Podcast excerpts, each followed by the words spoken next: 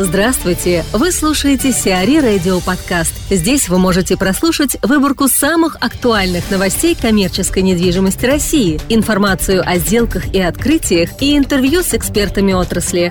Чтобы прослушать полные выпуски программ, загрузите приложение Сиари Radio в Apple Store или на Google Play.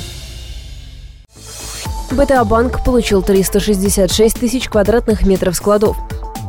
Склады, ранее принадлежавшие структуру Мухтара Аблязова, вернулись под контроль БТА-банка.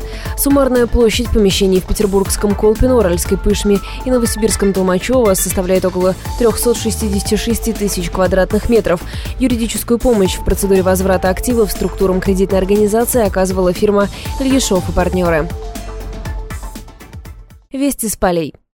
Александр Манунин, директор по развитию бизнеса Raven Russia, фрагмент делового завтрака исследования логистического рынка России. Из миллиона шестисот тысяч квадратных метров э, принадлежащих компании Raven Russia, складских площадей в 14 проектах по всей России, 44%, а именно 700 тысяч квадратных метров, арендуются ТПИ-провайдерами. И самое что интересное, в этом зале на этой веранде находится сейчас 20% компаний, которые тоже арендуют склады в сети Raven Russia и в совокупности занимают 187 тысяч квадратных метров. И нам действительно есть что предложить тем компаниям, которые еще не успели стать нашими арендаторами. 60% наших площадей или миллион квадратных метров приходится на 9 проектов в московском регионе.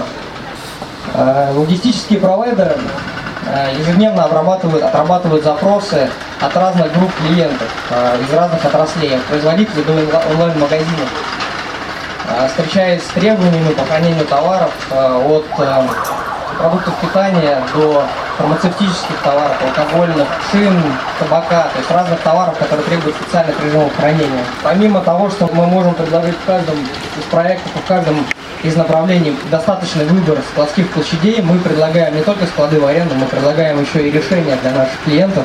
Решения сопутствуются не просто передачей опыта экспертизы, которая отработана с тремя стами нашими текущими арендаторами на их опыте, а еще инвестициями с нашей стороны э, в ну, начиная от простого стеллажного оборудования и заканчивая э, холодильными камерами, влажностными режимами и другим технологическим оборудованием. Помимо того, что мы управляем текущим портфелем проектов, мы всегда смотрим вперед и движемся в ногу со спросом. А, поэтому вот в рамках сегодняшней дискуссии хотелось бы получить ответы на вопросы, где нам нужно строить и что нам нужно строить, чтобы через пару лет соответствовать э, вашим требованиям. Вести с полей. Ольга Ясько, директор департамента консалтинга и аналитики Найт Фрэнк. Фрагмент делового завтрака исследования логистического рынка России. По уровню логистического развития, согласно данным Всемирного банка, Россия находится, в общем-то, на не самом почетном 95-м месте из 155 возможных. А, при этом а, доля логистических издержек около 90, 19% ВВП. И а, здесь уже следующие данные, это данные, которые предоставили вы. Мы спрашивали в том числе про уровень загрузки ваших помещений. 80-85 это средняя цифра, цифра, которую называли, была и 95 а, процентов. То есть, в общем-то, совсем не кризисная история, которую мы наблюдали, там, может быть, там, в 8-9 году, а, вполне а, показывает успешность функционирования ваших компаний на этом рынке. И э, тот вопрос, который мы также задавали, это вопрос был про там, прошлое, про 16 год, увеличивали, не увеличили площади и планируете ли увеличивать площади в будущем. Вот 80% опрошенных э, сказали, что увеличили, и надо сказать, что порядка 60, ну больше половины, хотя мы говорим большинство, но вот 60-70% э, опрашиваемых сказали, что планируют увеличивать свои площади, причем не только в московском регионе, но и на территории России. А, тоже стандартный вопрос по поводу автопарка. Это вот вопрос, а, как функционирует, какой выбор делает логистическая компания по поводу симбиоза именно логистических услуг и транспортных. Вот 56% а, опрошенных компаний, то есть тех компаний, которые работают на российском рынке логистических услуг, владеет собственным автопарком, и 44 нет. Ну, в общем-то, соотношение где-то 50 на 50, как вы видите. Интересный вопрос, кто ваши клиенты, точнее, там, не поименно, а те отрасли, которые клиенты, ваши клиенты представляют. Как вы видите, ну, наверное, не сюрприз для вас точно, э, что порядка 30%, то есть треть ваших клиентов, это сегмент FMCG, там около 20 автомобилей запчасти, ну и так далее. Что а, здесь, наверное, интересно, я очень надеюсь, что наши уважаемые спикеры и гости, если захотят, прокомментируют а, вопрос, который касается того, где какие, какие отрасли станут драйвером рынка, то есть кто станет, какие отрасли, возможно, уйдут с этого рынка или сократят свою долю в вашем портфеле, а какие, наоборот, ее увеличат. Вот нам там, ну, э, кажется, что, наверное, есть определенные э, увеличение спроса или, по крайней мере, определенные тенденции к увеличению спроса онлайн-торговли. Наверное, есть и фармацевтики. Ну и, а дальше вот там электроника, бытовая техника и одежда, возможно, мы их дальше увидим онлайн-торговле, а не отдельными сегментами, как сейчас. По поводу вашего выбора о том, владеть, не владеть, арендовать помещение или какие-то иные способы.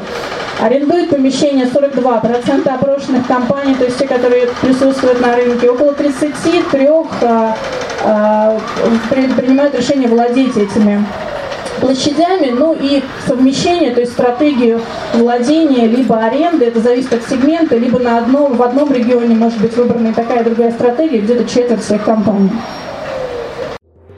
Юлмарт откроет ритейл-парки. Юлмарт займется ритейл-парками в Московской области. В рамках проекта первым будет запущен Мизожди, который расположится на юге Подмосковья в селе Кулычево Домодедовского района. Одним из ключевых резидентов парка станет сама компания Юлмарт. Ритейлер построит региональный центр исполнения заказов Юлмарт Домодедово. Объект станет крупнейшим в инфраструктуре компании. Его общая площадь составит 150 тысяч квадратных метров. Ввод в эксплуатацию фулфилмент центра назначен на второй квартал квартал 2019 года. Объем инвестиций в данный проект составит 8 миллиардов рублей. Юлмарт Домодедово будет снабжать товарами Центра исполнения заказов компании в регионе и по всей России.